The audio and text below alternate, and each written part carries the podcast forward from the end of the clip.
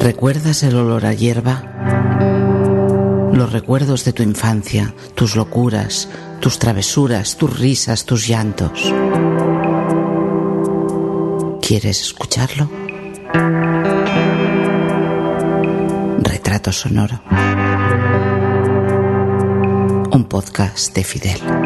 Hola, soy Fidel, mozo en Twitter con ceros en lugar de os, y este es el retrato sonoro de María y el silbido de Antonio Cachera. A mí esto fue cosa que no me gustó nunca. No te creas. No, es que lo que, lo que te dije ya antes, tuve que quedar porque no me dejaron marchar para ningún lado. Que si me dejan marchar para algún sitio, me largo. Te hubieras buscado la vida de tu. No, a lo mejor era mejor o a lo mejor todavía era peor. Sí, nunca se sabe. Nunca se sabe. Como sabrás o intuyes, he contado mil veces mi predilección por la tierra de Sanabria, más concretamente, esa pasión por la comarca sanabresa viene por un lugar chiquitito que hoy en día no tendrá más de 20 habitantes viviendo todo el año y que se llama San Ciprián de Ermisenda. Hoy te voy a decir que retrato sonoro es más retrato sonoro que nunca, por lo simple, por lo desnudo y por lo cotidiano. María nos cuenta casi una gran parte de su vida, Digo casi porque ahora comienza una nueva etapa, y es que hasta ahora María se dedicó a algo que la tenía pendiente y ocupada el 80% de un día habitual, pero ahora le ha llegado una hora en la que la legislación, la vida laboral y la edad y otras circunstancias que nos contará a ti y a mí la obligan a dejar de lado sus quehaceres. María se jubila.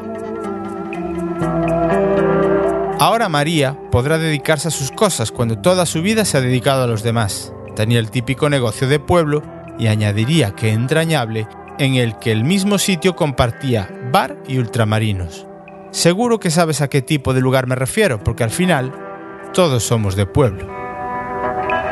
He dicho siempre, porque es algo de lo que estoy convencido, que la vida en hostelería es sacrificada, trabajada en exclusiva por héroes o como en este caso, heroínas. Imagina si además le unes la responsabilidad de tener una tienda de comestibles. Quiero que te pongas en la situación en la que estaba el día que grabé con María. Voy a ver si intento sugestionarte. Un bar que antes podía estar repleto de gente con ganas de conversar, cafés, cervezas, infusiones, yendo y viniendo. Hoy, el mismo bar, pero vacío de gente. Siguen estando las mesas en su mismo sitio, en las que otra hora la gente jugaba partidas de cartas, pero las estanterías en las que antes había botellas ahora ya están vacías.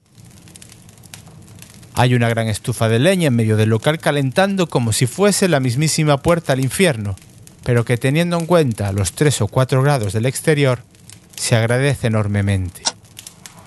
Las 8 de la tarde, con el cambio de hora ya realizado, hace rato que ha oscurecido.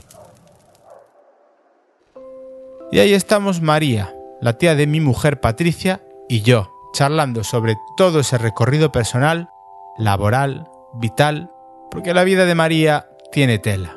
Muy común, nada extraordinaria en cuanto a acontecimientos fuera de lo normal, pero pensad en ello. Exenta de mérito. Todos los días que yo me acerco a un lugariño, a San Ciprián, como le llamamos muchos de los que lo frecuentamos, María, por esa deformación profesional de muchos de los que antes te comentaba que están detrás de la barra de un bar, está siempre dispuesta a escuchar y a contar. Siempre con ganas de hablar y con una predisposición a la risa y a la diversión que luego sabiendo de sus circunstancias llama más la atención. Es una conversadora espectacular. Con penas y alegrías, a veces más de las primeras que de las segundas, pero que quizá esas pocas alegrías que nos va dando la vida son las que nos permiten respirar y nos dan las ganas de seguir adelante. En el caso de María sus alegrías se centraron siempre en su familia, su hija Eva en particular y en muchos de sus vecinos, y sobre todo en su pueblo. María ama su pueblo. El relato de María no es un relato de completa felicidad, aunque ha tenido sus momentos. El relato de María no es un relato de tristeza, aunque ha tenido sus dramas. El relato de María también lo es de un pueblo, de un lugariño, de San Ciprián, que poco a poco se consume con el mal de la despoblación, por la ausencia de servicios, por la ausencia de médicos que se vive en toda la comarca sanabresa, lugares en los que la desaparición de tiendas bar como el de María es un drama. Siéntate, ponte al lado de María y de mí, acércate a la estufa, come unos bullós o como le llaman a las castañas asadas no lugariño, o mamotas si fueran castañas cocidas. Caliéntate que fuera hace frío y escucha una conversación que te dejará pozo. Felipe y Merche entran por la puerta del bar a tomarse su cervecita él y su vinito ella. Tamara nos adereza con una tapa la consumición en la forma de su nota al pie. Javi Álvarez, con su música, pone el ambiente. Jordi Mirindo paga el alquiler del local y el mobiliario para que el negocio funcione. María pone los cafés y demás consumiciones, y yo me pongo a barrer las cáscaras de las castañas que te comes y que estás tirando al suelo, en lugar de hacerlo los cuencos que hay en las mesas, así que haz el favor.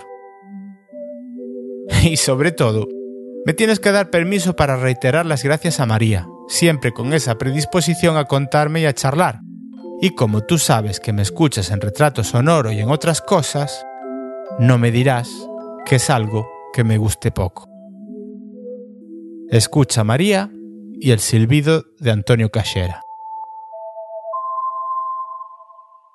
Pues aquí en la foto vemos unos amigos de, de, un amigo de aquí que está casado en el pueblo, que son guardias civiles, que están en Valladolid.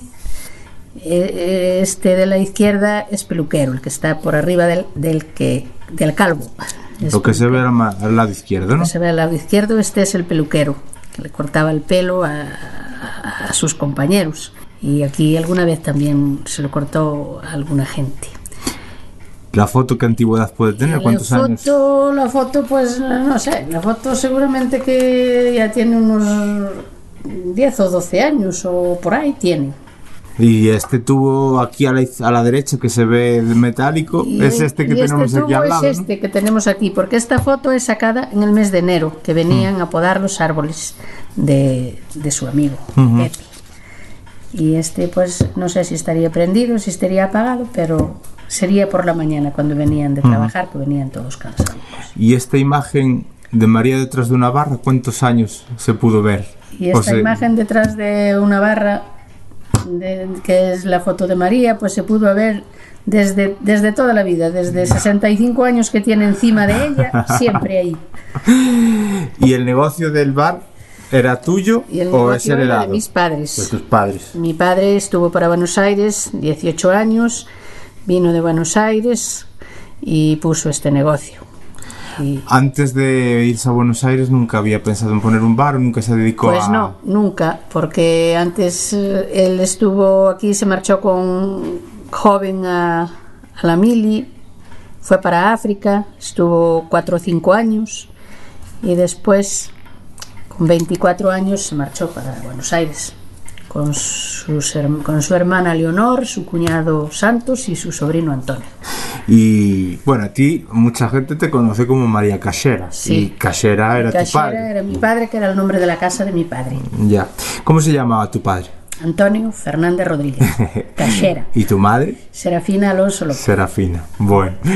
Los dos tienen una historia peculiar, porque me dices que tu padre se marchó 18 años a, Buenos Aires, sí. Pero dejó aquí a tu madre esperando. Sí, mi madre aquí quedó esperando 18 años por él. Y cuando vino, por el año 50 o por ahí, según le escuchaba, pues él compró esta casita y hizo el, el negocito este. Y después en el 52 se casó con mi madre. Y en el 53 vine a hacerle una visita. Y aquí me quedé. Ya te quedaste definitivamente, ¿no? no solo hubo esa, mm, ¿cómo decirte?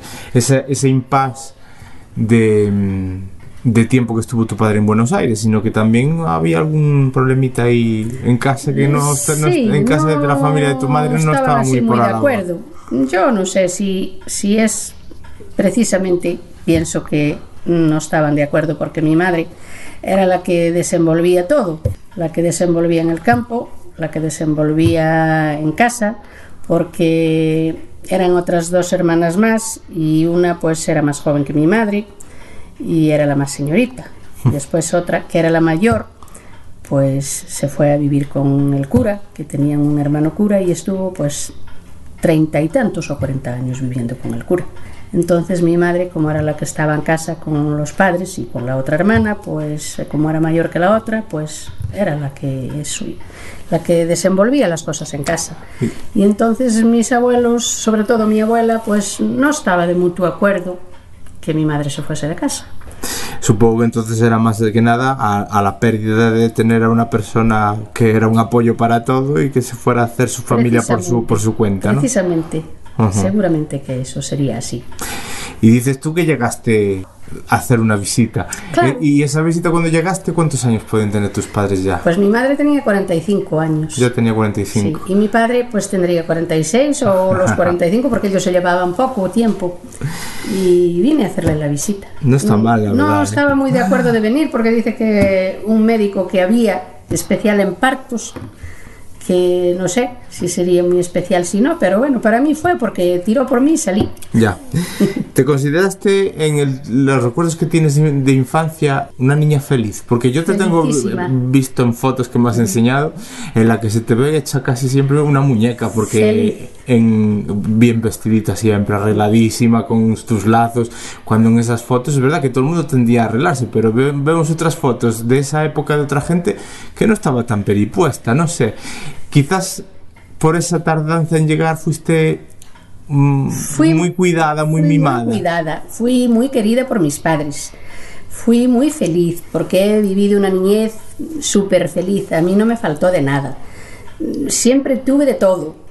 Tuve juguetes, aunque primeramente tenía juguetes de muñecas de trapo, de muñecas de lana, de las muñecas de, de las espigas de los maíces, y- pero después ya la primera muñeca que tuve era de cartón, una muñeca grande que tenía en la espalda un, un redondel que le dabas la, ponías la muñeca para atrás y lloraba y se le cerraban los ojos a la muñeca. Era así como, como un reclamo que había antes para llamar las perdices. Así mismo tenía la muñeca en la barriga para llorar y aquella muñequita ya era de cartón. Y después tenía unas mesitas para planchar y una planchita también de juguete, baterías de cocina y, y para mí siempre hubo juguetes y siempre hubo felicidad con mis padres. Totalmente, cuando fui niña me creía feliz, súper feliz y súper feliz viví mi juventud.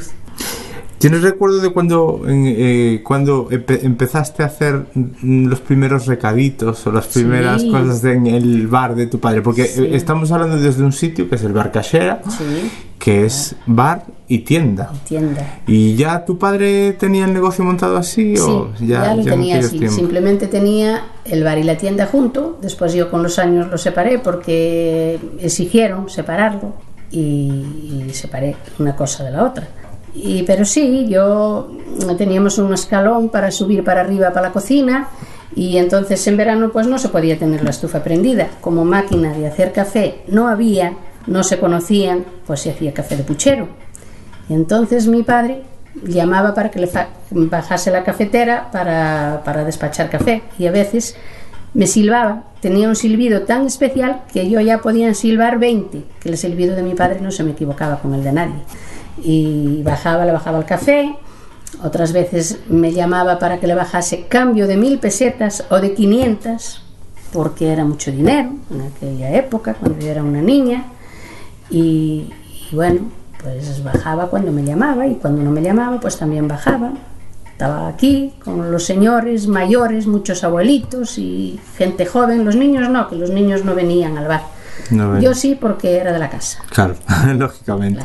Pero estamos hablando de que tú esos recuerdos que puedes tener, ¿con cuántos añitos podías andar? Pues esos años ya los ya podría tener de 8 o 9. 8 9. Eso- ¿Anterior a eso tienes algún recuerdo así suelto? alguna, ¿O algo que te hayan contado? que Anteriores a eso tengo el recuerdo de que mi padre tenía una gramola y la ponía en el mostrador, una gramola que, que tenía y le ponían unos discos y tenía la gramola la ponía en el mostrador y la gramola tenía una manivela para darle cuerda y a mí me ponía un banco y me decía que le diese a la manivela para que siguiese cantando y yo daba, daba, daba, estaba dando continuamente para que no se callase porque me gustaba escucharla cuando ya me decía, no le des más, que la vas a romper.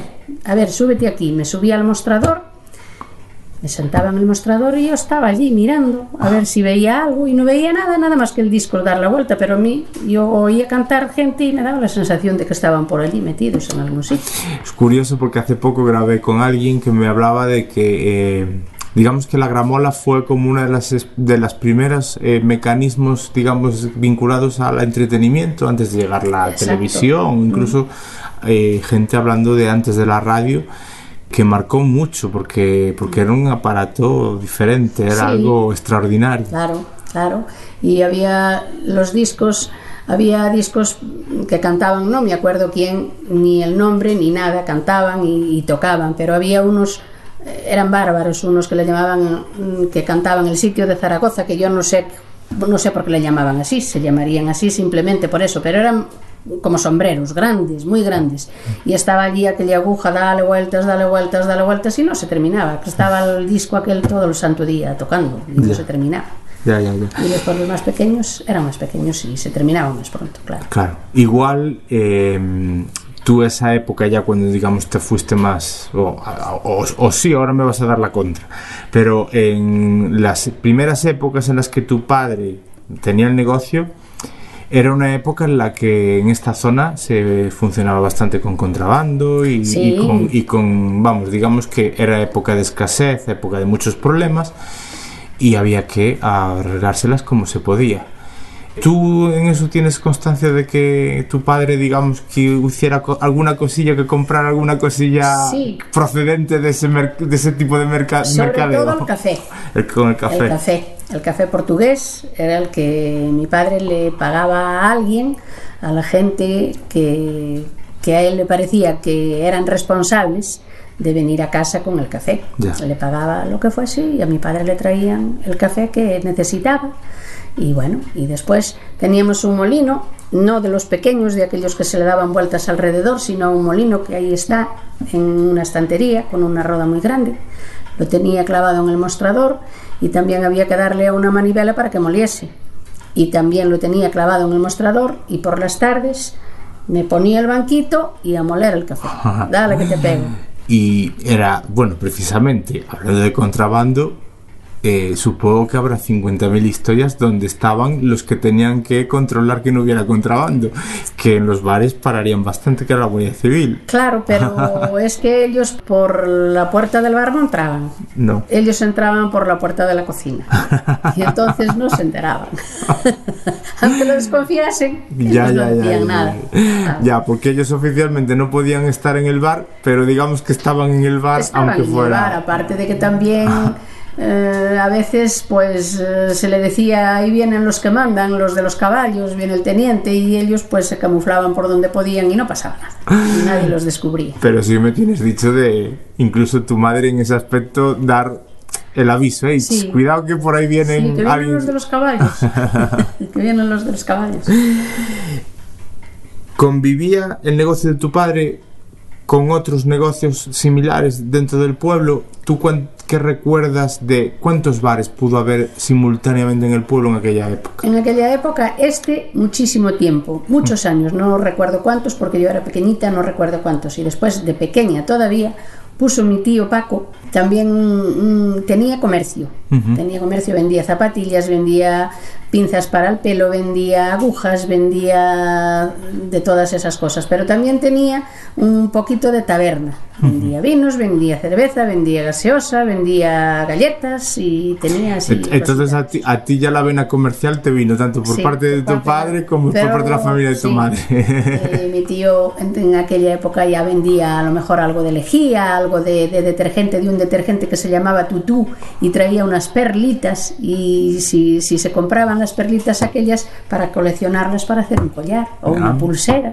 o así, alguna cosita de esas. Pero tú me tienes hablado de, de tu tío Paco que también vendía algo que mm, llama mucho la atención y es algo para mandarnos al otro barrio a, a- a descansar Ah, las eternamente. cajas de los muertos. Sí. que una vez me mandó mi tía. La, la tenía, tenía las cajas de los muertos en la por arriba, donde tenía él el comercio, pues arriba, que hay, había unas habitaciones y había un escalón para subir allí y mi tía me mandaba a buscar las manzanas que tenían allí. Mi tía Severina me mandaba a buscar manzanas. Dice, vete a la casa del comercio a buscar manzanas que, y escoge de las, de las que están así algo más pasadas. No, no se podía comer una manzana buena. Y cuando llegué uno de, los, de las tardes que fui a subir por el escalón a buscar las manzanas, llegué a mitad del escalón y vi la caja de los muertos, me di la vuelta para abajo y le dije a Severina, yo no vuelvo más porque el día hay muertos y yo no voy. Claro, eso, eso nos llama la atención hoy en día, porque realmente mm, es lógico que alguien tuviera que vender las cajas de los muertos. Exactamente, pero a una niña tú imagínate, con lo que yo le tenía a los muertos, le tenía miedo, le tenía, le tenía pánico, porque por suerte de niña no tuve a nadie a quien ver en casa, ni ninguna cosa de esas, pues ver las cajas allí de pie y después las cajas estaban de un lado y las tapas estaban del otro y yo ya vi cajas por todos los lados, cajas de todos montones. Entonces, claro, hoy en día, pues bueno, aunque le tengas un poco de respeto, porque lo tienes y un poquito, pero es diferente. Claro, no es la misma visión, la de un niño. Porque ya no es como cuando uno es niño. Con los años supongo que poco a poco la responsabilidad dentro del negocio de tu padre, digamos que fue creciendo, es decir, según te fuiste haciendo más mayor, pues más cosas irías haciendo, más... Claro, claro, con los años más cosas hacía, iba haciendo, sobre todo en las fiestas, en la fiesta del 16 del se- de septiembre y el, y el primer domingo de octubre, que era la Virgen del Rosario y San Cipriano en septiembre, y venían los músicos de Rabanillo, y venían a tocar y estaban en la era de abajo, y ponían un altavoz, de aquellos altavoces que eran como, como campanas, los ponían aquí enfrente de la casa nuestra, en una esquina, yo al bajar para de ayudarle a despachar los cafés, pues claro, el altavoz estaba ahí colgante y estaba tocando y cantando y los otros bailando y yo ayudándole a mi padre. Estaba desesperada porque para eh, yo lo que quería era bailar y mi padre no me decía vete y yo no le decía "Mm, me voy y estaba allí cuando él ya me veía un poquito nerviosa decía Ale ya puedes ir a bailar. Oh, mi madre marchaba más contenta que otro tanto, pero después algún domingo que otro, pero ya eso ya se arreglaba él. Ya. Ya, ya se- solamente en las fiestas. ¿Y en qué momento llegas tú a coger Y en el momento de, de el- el quedarme mando. De quedarme ya sola, que, fue cuando falleció mi padre, que tenía yo 23 años, y ya nos hemos quedado mi madre y yo solas. Y bueno, mi madre me ayudó en todo lo que pudo y ¿Y tu padre hasta entonces, hasta cuántos años estuvo pendiente del bar? Pues, pues desde, desde los, los 40 y, Desde que algo, de- de- desde que vino de Argentina, desde los 45, que, se, que, que fue cuando se casó, él ya lo tenía, desde un año antes, que pudo ser desde los 44, 43, que fuesen dos años o eso, pero ya lo tenía, cuando él se casó ya, ya, ya funcionaba, que ya, ya la boda la hicieron aquí y mi bautizo también. Sí. Sí. Y, y entonces después, ya desde que falleció mi padre, pues, pues ya, ya, ya me tuvo que quedar a mí la responsabilidad. Mi madre me ayudó en todo lo que podía. Porque bueno, mi padre estuvo a los 69 años y ya se murió. Así que 69. mira que no, no estuvo mucho tiempo tampoco. Ya. Pero bueno, después ya me ayudó mi madre lo que pudo y yo hice pues como pude, entonces todavía había gente, había mucha Claro. gente, Eso trabajé que- muy bien y, y bueno, y había de todo. Es lo que hemos comentado hace un momentito y es que eh, y estás contando tú ahora y eh, es que en eh, este pueblo en su me- mejor momento tenía gente mucha, Mucha, gente mucha gente. pero de repente claro las repente cosas empezaron a irse a otras zonas de España y eso supongo que en el negocio mm, también se tuvo se tuvo que notar Mucho. antes de preguntarte por el negocio te pregunto por ti cuando veías que otros se marchaban, ¿tú nunca tuviste la tentación de coger también y, y Mucha. marcharte? Mucha, mucha, muchas ganas de marcharme, porque yo quería marcharme para Alemania o para Francia como iban los demás, porque yo quería hacer una casa, quería una casa para mis padres y para mí, ¿no? Yo no quería separarme de mis padres, simplemente quería hacer una casa, quería tener una casa buena y yo quería ir a marcharme, pero mis padres no me dejaron, porque dice, claro, ahora que nosotros vamos yendo mayores, donde quieres ir, que ahora ya nos haces falta y nosotros vamos mayores y y no me han dejado ir porque la ilusión mía siempre fue esa, de ir a ganar para hacer una casa. Pero dices que optas por quedarte porque al final tus padres te piden que te quedes, que no te Claro. vayas a ningún sitio. Claro, La, la comprensión hacia los demás, o sea, vosotros, eh, los que os quedabais aquí, entendíais por qué todo el mundo se tenía que marchar, porque claro, aquí había muy poco a lo que dedicarse, ¿no? Sí, por eso la porque- gente optó por marcharse. Claro, a partir de los años 60 y algo, 60 o por ahí, la gente se marchó. Se marcharon, se marcharon porque la gente no, eh, no sé, la inmigra- la inmigración iba uno y cuando venía de vacaciones venía contando que estaba bien y entonces la moneda funcionaba bien y los trabajos funcionaban bien y la gente pues, pues se marchaba. Y unos detrás de otro, unos detrás de otro, yo algo de ganitas sí que le pasaba, pero como me habían dicho que no y mi padre era tan de decir las cosas tan de verdad, si decía que no, decía que no, si decía que sí, decía que sí y hasta ahí. Entonces pues tampoco preguntaba, No tenías tampoco un impulso de rebeldía, de decir, No. mira, me da igual lo que me digas me voy. No, nunca, No. nunca, eso nunca, nunca, nunca. Desobedecería a mis padres en todo lo que fuese, si viene al caso, pero en decir me voy porque no me dejáis ir, no, Ya. nunca lo dije. Ya, ya, ya. Ni lo pensé siquiera. Claro. Eh, Estamos hablando de esa época en la que todo el mundo se empieza a marchar, Sí. eh, tus padres se van haciendo más mayores, tú vas acogiendo más responsabilidad dentro del, del negocio. Claro. ¿Tú ya te dabas cuenta en aquella época de que el negocio podía ir a menos precisamente porque todo el mundo se iba a marchar? Mm, Yo no lo pensaba porque, porque gente todavía quedaba, gente todavía quedaba. Después ya, desde que más mayor, ya lo empecé pensando, pero en aquella primera época no lo pensaba porque, porque se veía gente todavía por Claro. todos los sitios y esto se llenaba. Ten en cuenta que cuando esto ya lo tenía todavía mi padre y, y eso, había seis mesas. Había seis mesas donde jugaban la partida. Había bancos todo alrededor bancos clavados ahí en la pared. Había cada cuatro bancos para, para la- cada mesa. Sí. Y muchas veces teníamos que bajar la mesa de la cocina porque hacía falta para, para jugar otra partida. Y alrededor de la estufa estaba llena de gente. Después ya no hubo tantas, pero llegó a haber cinco. Y había veces que estaban las cinco llenas. Pero ahora cada vez menos, porque todo va fallando. Gente no hay. De todos aquellos que se marcharon, se marcharon sobre todo de ciertas edades, digamos, que donde la gente tenía que empezar a buscarse la vida, Sí, claro. sobre todo, es decir, los que ya tenían una vida más o menos establecida, pues con hijos y tal, pues no Claro. cogía la familia entera y se marchaba, se marcharían los hijos de esos que empezaban a tener edad de trabajar. Algunos sí se fueron. También. Con hijos, sí, Sí. algunos. No muchos a lo mejor, pero algunos, mm, los padres de Jorge y de Trefina, él ya- ellos ya estaban nacidos y él como era guardia, pues se marcharon para Asturias. Llegó la mujer Bueno, y los pero- hijos. claro, pero Claro. bueno, eso también estaba un poco- aquí en el pueblo. Atado a la forma del trabajo que tenían, claro, ¿no? como de- claro, Pero entre los que se fueron estaba José María claro. y Y vino es- estuvo en Barcelona muchos años. y después creo que me, dij- me comentaste en algún momento que fue cuando se fue a hacer el servicio militar, Sí. después ya vino y Sí. se estableció aquí. Sí. Antes de eso, ¿vosotros en algún momento pensasteis que realmente iba, iba a haber una relación ahí? Porque ¿qué os llevabais? Yo creo que no, tres años. Tres Yo años. creo que nunca lo hemos pensado. Yo por supuesto que no, y él No. creo tampoco, porque éramos, éramos amigos Sí, amigos todos juntos, porque íbamos a la escuela juntos, porque estábamos todos juntos, porque íbamos a bailar todos juntos, porque...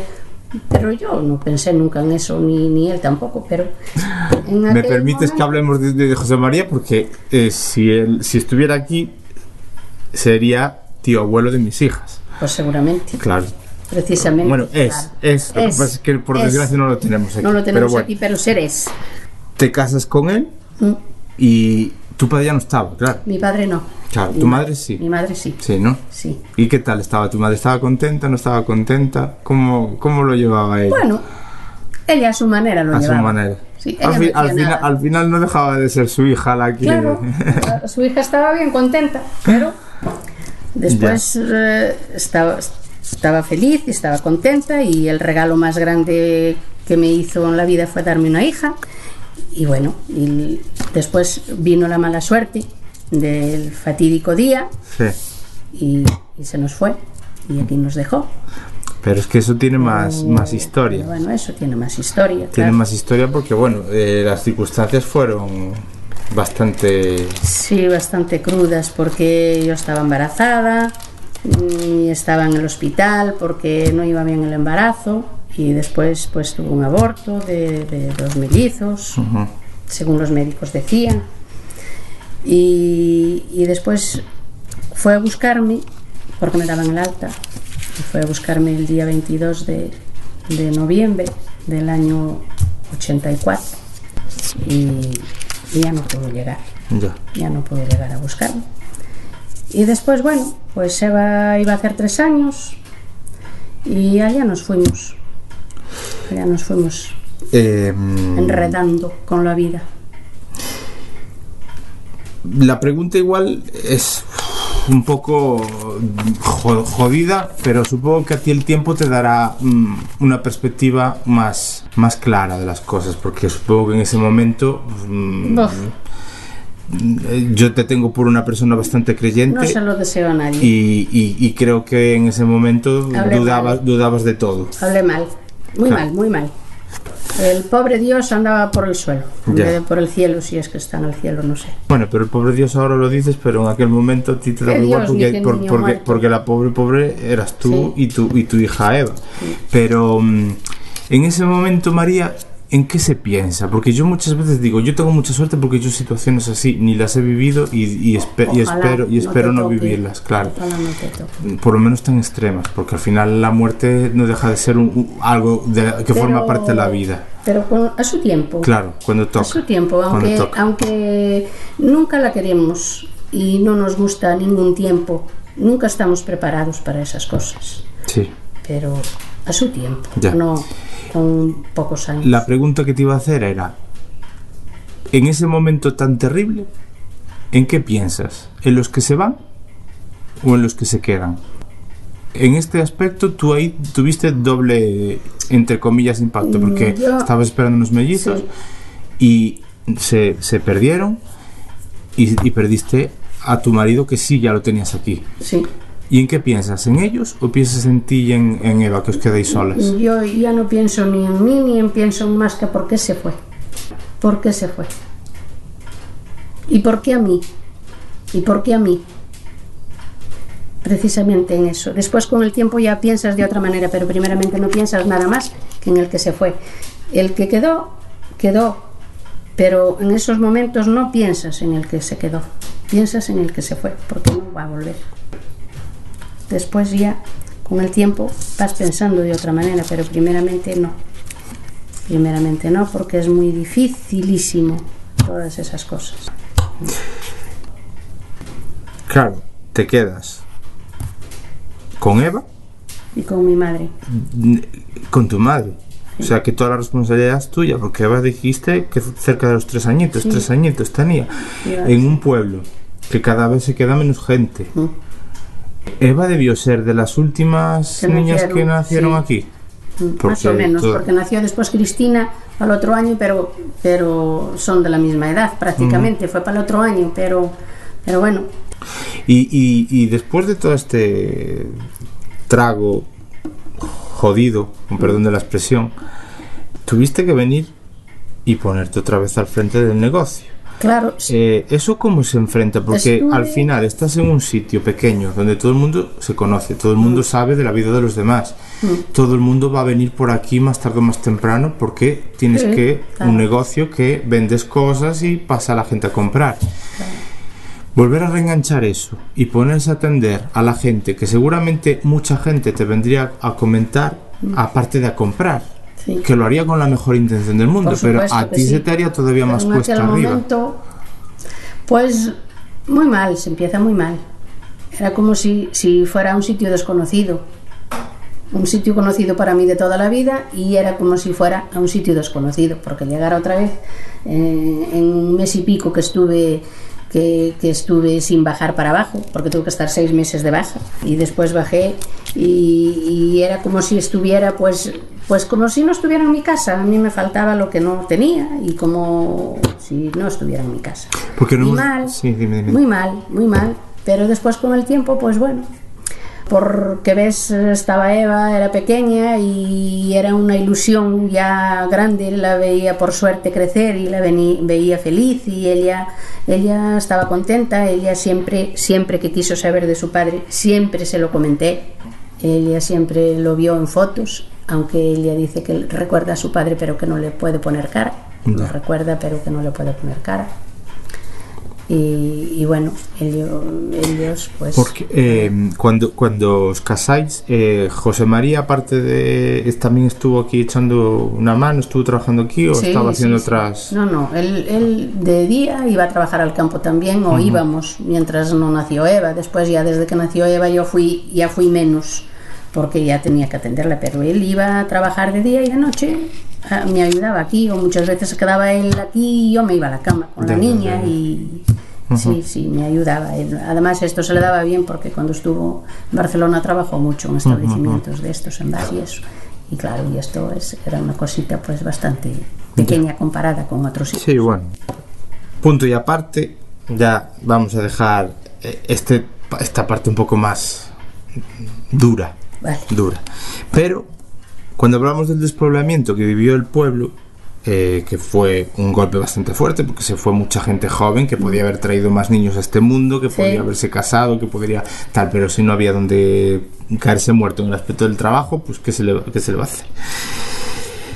Mm, digamos que el pueblo fue evolucionando de una manera en la que por el orden lógico de las cosas, la gente que se quedó se fue haciendo más mayor y también se fue se va la gente se va muriendo lógicamente Ah, también digamos que es y, que y no solo los mayores, sino los jóvenes también. Sí, bueno, pero- pero claro, la gente estamos- mayor es gente mayor. Ya de, mayor no sale. Ah, pero es gente que era la gente que no se había ido pero que se quedaba pero lógicamente fue envejeciendo y, se- y- y- y- fue cayendo Claro. entonces digamos que eso dentro de lo que es el negocio también lo fuiste notando Mucho. de una forma más paulatina, poco a poco, poco a poco, poco a poco, pero pasa. pero poco a poco pasa.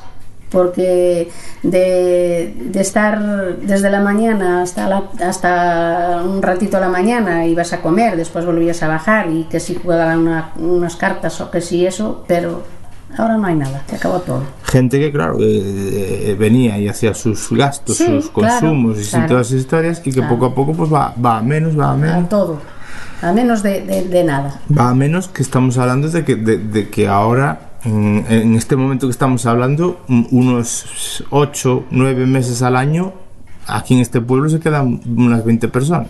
Pues 20, 20 éramos este año y no sé, y de uno en uno, como digo yo, de Sí, uno porque uno. de, de las veces que estoy viniendo yo, mm, cada no, vez no hay caen- gente, no hay gente y la gente cada vez tiene menos ganas de venir.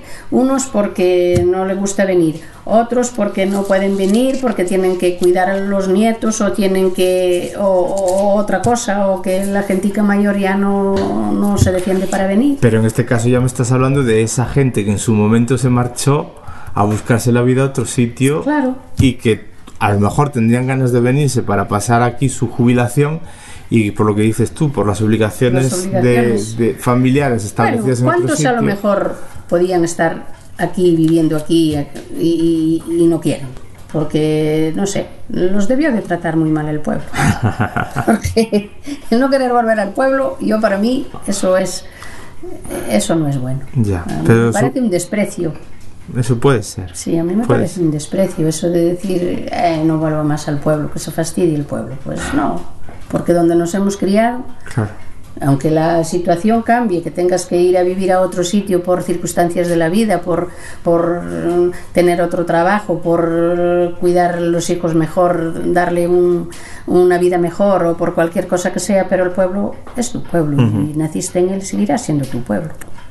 De todas formas, también es verdad que todos nos volvemos muy cómodos, María. Sí, y claro. supongo que algo influirá. eh, eh, Todo es- puede ser. Digo yo, porque es verdad que eh, ahora las casas no son como las de antes. Las casas está claro. están, están arregladitas y las cocinas no se hace lumbre en el suelo ni ninguna cosa. Te- mete calor, una estufa, una cocina, un, hay una electricidad que te, que te calienta con un radiador o con algo que... Y que, y que las casas están arreglando. Las casas están de otra manera, que, no como arreglando, antes. que no están de, de tal. No, no hemos comentado hasta ahora el tema de que este pueblo está bastante apartado de muchos Eso sitios. también está apartado, estuvo muy apartado toda la vida y... Y eso, y eso, y eso en- también influye. No, y en tu negocio también, Mucho porque más. tú necesitas vender Claro, género que te claro. tienen que traer, que tiene que ser lo más fresco posible, Sí. que te tienen que tal. Y claro, los distribuidores eh, van a repercutirte a ti el precio de traértelo hasta aquí. Exactamente. Y tú después, lógicamente, tienes que aplicarle un, un un poco margen para poder ganarle tú algo. Pero en esta época en la que estamos, precisamente ahora, en la que eh, antes pueblos como Berín a lo mejor o como El Puente había negocios muy similares a los tuyos, de, golpe y porrazo pues vienen los Mercadones, los Carrefour y todas estas cosas y eso ya Bueno. es hacerte mm, de- la puñeta directamente. Sí, también, totalmente. también puede influir, puede influir algo. Pero bueno, eso ya. ¿Tú eres consciente de que en, en algún momento haya habido alguna ayuda por parte de algún estamento oficial, algún or- de- de- del gobierno del, del autonómico, del, del ayuntamiento? Yo me imagino que no, porque este ayuntamiento es pequeño. Pero de esas ayudas a, a negocios de este estilo, en el que digan, pues, eh, pues te, te vamos a hacer un descuento o un porcentaje, una subvención en luz o pues- en tal. Porque a hoteles a hostales, a casas rurales, sí. eso se llegó a hacer. Pues aquí, mm, yo no sé, a la otra gente. Pero aquí nunca nada, Aquí nada. nada. Aquí hay que pagar la luz todos los meses. todo, hay que- todo a base de, de- del bolsillo y como buenamente se puede y como, como sale la cosa. A veces sale bien, otras veces sale mal y otras veces fatal.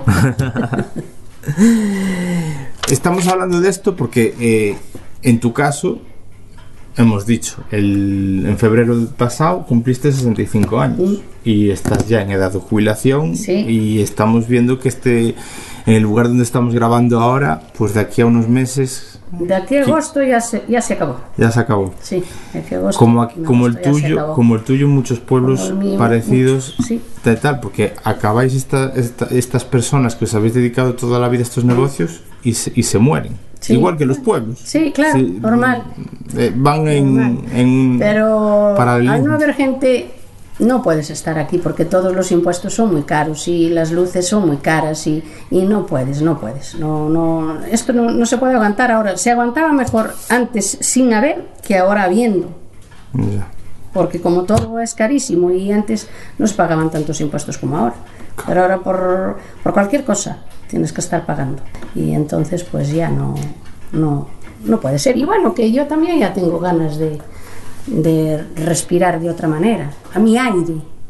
Es que eso es lo que te iba a decir. Eh, en circunstancias normales, cualquier persona con un negocio en un pueblo más grande o lo que sea, coge digamos que está atado unas horas y se acabó. Pero tú estás casi 24 horas. Bueno. Yo, yo, yo el primero a lo mejor de venir por ahí de vez en cuando con mi suegro o lo que sea y si María no está en el bar, llamas al timbre y Sí, María eso va. no hay problema, eso no hay problema. Por eso no hay problema, se baja y ya está. Y a mí, hombre, a mí esto fue cosa que no me gustó nunca.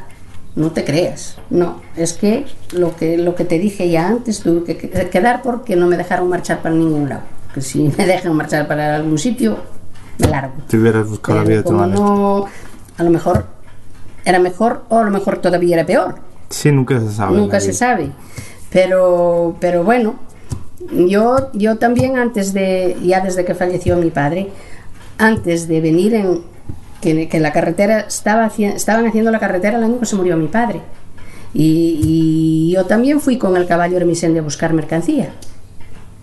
Mi padre fue como traía la mercancía de Hermisende, traía la mercancía en el caballo. Pero después yo estuve yendo a buscar las mercancías a Hermisende hasta que se hizo la carretera, que después ya, entonces ya podían venir los camiones. Pero yo llevaba el caballo, iba a casa de Jesús y de Patro, yo me montaba aquí en el caballo y me bajaba, bajaba a su puerta en el caballo. Y allí él me cargaba el caballo y yo me dejaba el sitio para volverme a montar en el caballo y bajarme aquí en mi puerta. Y así traía la mercancía hasta que los camiones vinieron. Es difícil de pensarlo. Y ¿eh? mi padre- Para los que hemos venido aquí y vemos la carretera, que bueno, tampoco es que sea una autopista, pero está muy Sí, bien. Pero bueno, Las sube un coche. son. Y dos también. Dos también. Y antes subía un camión malamente. Y para subir un camión tenía que echarle un montón de ramas y cosas ahí abajo para que pudiese subir porque no subía. Y entonces, pues nada, a, a base de transporte de, de descapotable. Era como había que traer la mercancía. Estamos hablando por lo que hemos comentado, porque tú dentro de poco vas a darle el pasaporte, vas Sí. a cerrar por dentro Sí, sí. y se acabó el, nego- el negocio, el bar cachera.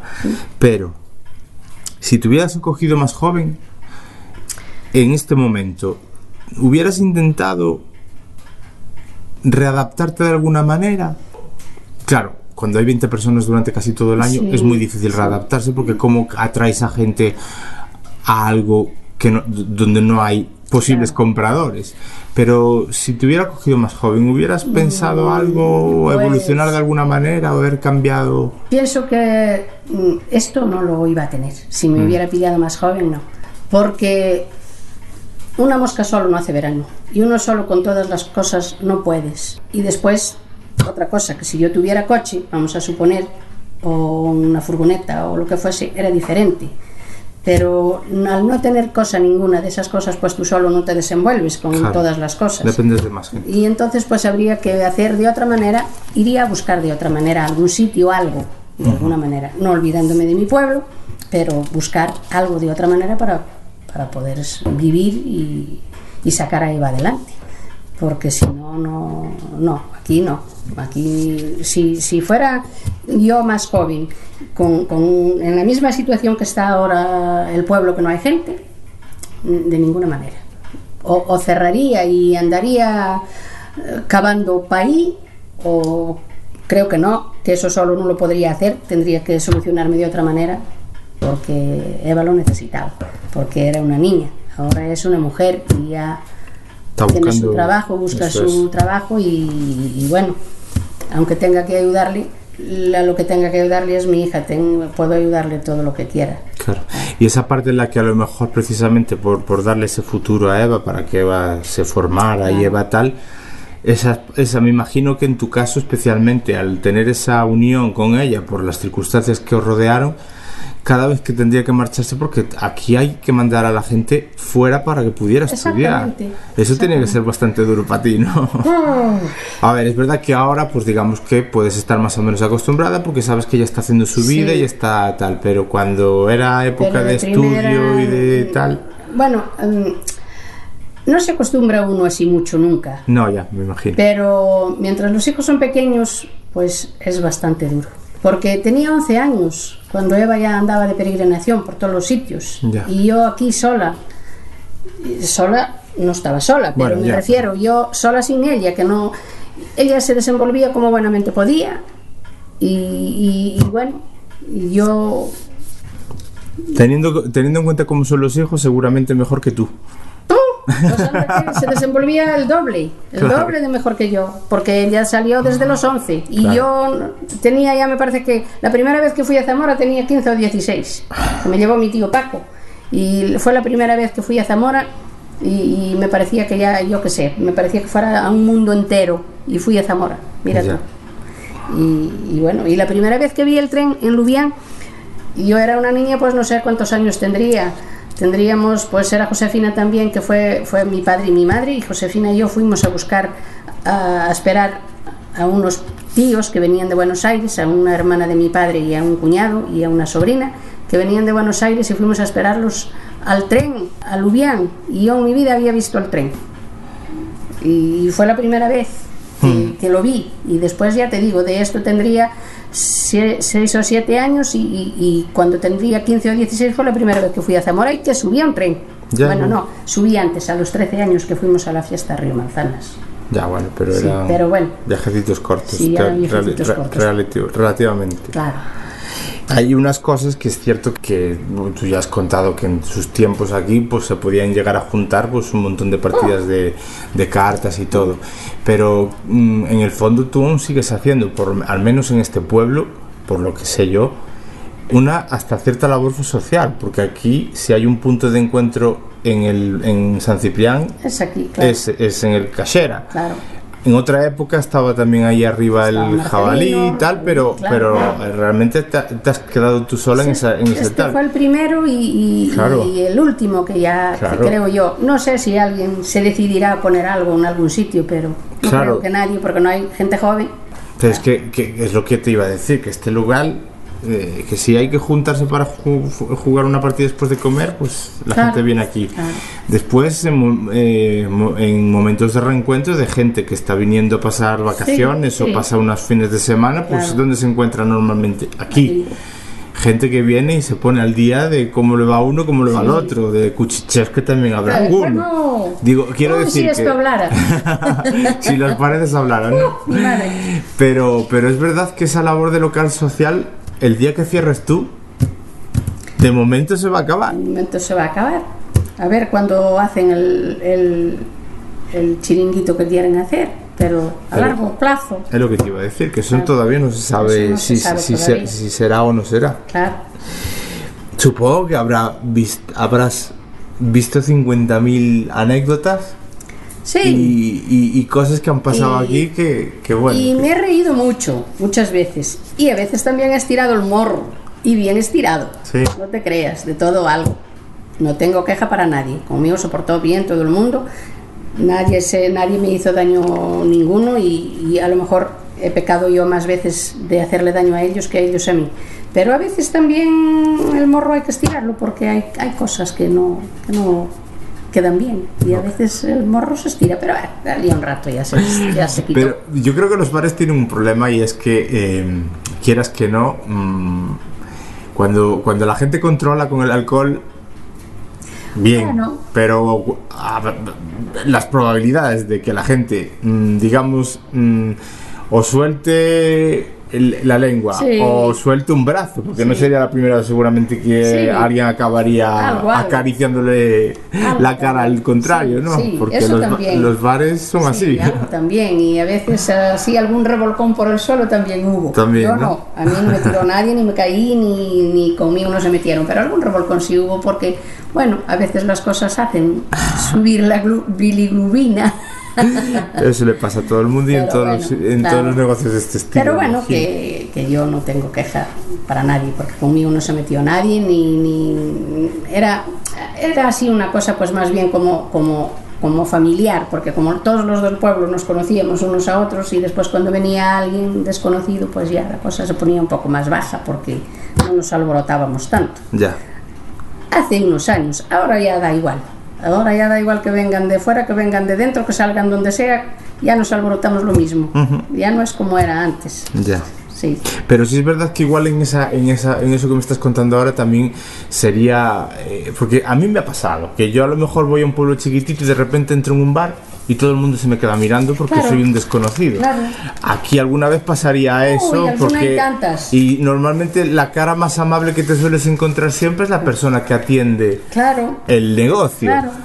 Tú en ese aspecto eras la cara amable, Sí, porque bueno, es verdad que bueno, unas veces sería amable y otras veces desamable, yo qué sé, no sé. Mm, yo, la verdad es que nunca nadie me dijo nada, pero, pero sí, sí que, que a lo mejor mientras uno cochichelle para un lado y otro para el otro, tú tienes que estar con los ojos abiertos mirando a ver qué pasa, a ver si te hablan o no te hablan, o te dicen o no te dicen. Es verdad que igual este sitio mm, tiene una ventaja o una desventaja para muchos. A ver, ve- desventaja porque sabes que al final tus clientes son siempre los mismos. Claro, Y, y, y ventaja porque también son los mismos. Son es decir, mismos, es una ventaja y una desventaja. La desventaja es que la probabilidad de que venga alguien desconocido por ahí es mínima porque además no estás al borde de la carretera por donde pasa Claro. todo el mundo. Igual en otras épocas sí, porque la gente pues para venir por aquí, por esta carretera, estos caminos que había por aquí, había que meterse mejor por el medio del pueblo, más que nada por estar, por ver a gente, ¿no? Claro. Pero bueno, no, no, yo de eso ya no, no, no sucedió nunca, de, No. ver, de ver cosas afortunadamente. extrañas. Cosas extrañas. Afortunadamente, que no te creas tú que, que yo no, no pensaba. Y sigo pensando todavía. Claro. Porque yo soy así algo llena de mieditis y sí sigo pensando de vez en cuando. Pero bueno, afortunadamente nunca vino nadie así desconocido haciendo, haciendo travesuras ni nada. Antes venían aquellos pobrecitos de aquellos hombres y, y que venían a pedir, que eran los pobres, le llamaban los pobres y paraban en el horno y en esos sitios y venían para aquí y, y aquí estaban. Y ellos no se metían con nadie. Si tenían una peseta para tomar el café lo tomaban y si no se calentaban y, y después se marchaban. Ujú. Pero ahora eso ya, ya no los dejan venir tampoco, creo que los resguardaron porque si no era una plaga. Claro. Supongo que bueno, Sí, que... Pero bueno, que no, que, que bueno, que todo lo que empieza termina. Ya. Y, y es así. Y cuando, cuando eches la llave... Cuando eche la eh, llave, está echada. Es lo que te iba a decir, que, que de, de estar casi 24 horas pendiente de la puerta del bar, Mm. ¿después qué? Después no sé qué habrá que hacer. Después habrá que ir para la escuela y a mirarle a los pájaros a ver cómo hacen chirrichichi. Aclaramos que la escuela es una huerta que tienes por ahí detrás Sí, y, y haces, y Y haces allí tus... voy a hago mis pinitos. Ajá, a, re- a remover la tierra, ¿no? Vamos a ver, vamos a ver si se puede. Porque cuando uno va cumpliendo años, a lo mejor igual dice el que manda, dice, tú no vas a hacer ya mucho. Ya. Vamos a ver lo que nos tienen destinado. Vale, de momento estás muy Pero bien, o sea bueno, que no, de momento- no, no hay queja, ¿no? De momento, mira, le estoy dando en la cara a estos. Así que bueno, pero bueno, todo va bien. Listo. Ya se acabó. Pausada.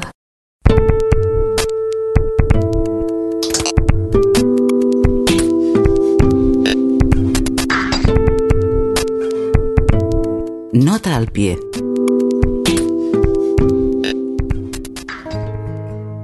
Hoy no hay una nota al pie como estás acostumbrado. Hoy no te voy a hablar de algo que aparezca en el retrato sonoro de María. Hoy Fidel te propone que escuches más podcasts, audios con un afán completista y que te ayudarán a entender mucho mejor el contexto geográfico y social del lugar en el que vive María, la Alta Sanabria. Para entender cuando María habla de la salida de la gente del pueblo, tienes que escucharte el retrato sonoro de Domingo y un corazón que lo apartó del volante. En él Fidel habla con Domingo, uno de los tantos habitantes que partieron de San Ciprián de Hermisende a buscarse la vida fuera, que vuelve cuando puede y que sus problemas de salud lo apartaron de la profesión con la que soñó siempre, conducir. También es importante porque tiene una nota al pie en donde se explica la despoblación que sufrió esta zona, como tantas otras en España, en beneficio de ciudades que crecieron exponencialmente tanto en población como en tejido industrial. También en Retrato Sonoro está el capítulo de Manuela y el Campanario Protector, una conversación con un habitante de Lago, lugar en el que en 1959 sucedió una catástrofe en la que fallecieron 144 personas y que marcó mucho a la comarca sanabresa.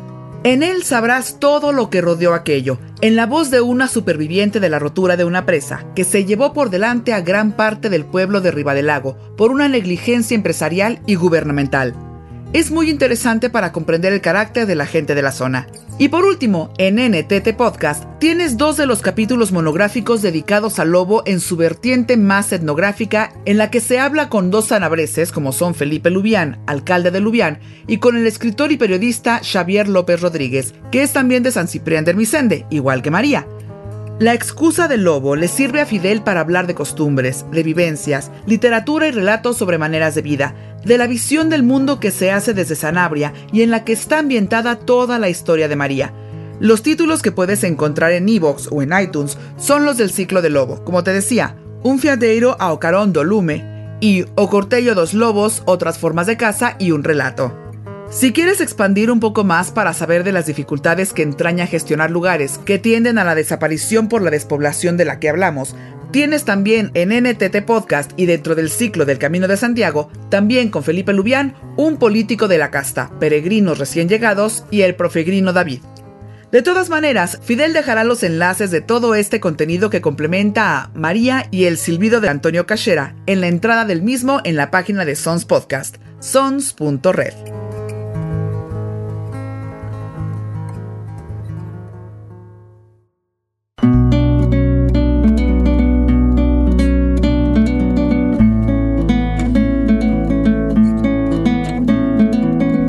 método de contacto para hablar con Fidel es decir, conmigo.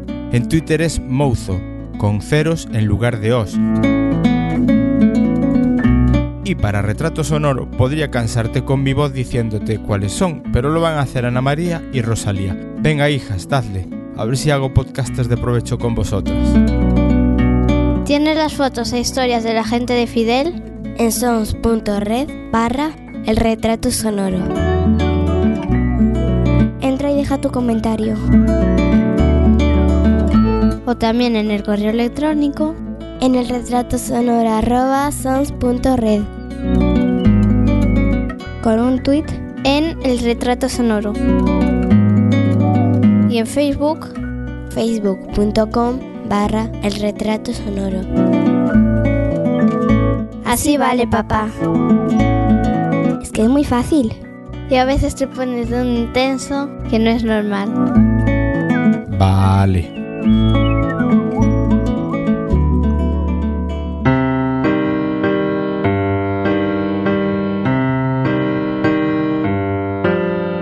Acabas de escuchar El Retrato Sonoro, un podcast alojado en Sons, red de podcasts. Encuentra mucha más información de este episodio en nuestra página web, sons.red barra El Retrato Sonoro. Y descubre muchos más podcasts en sons.red.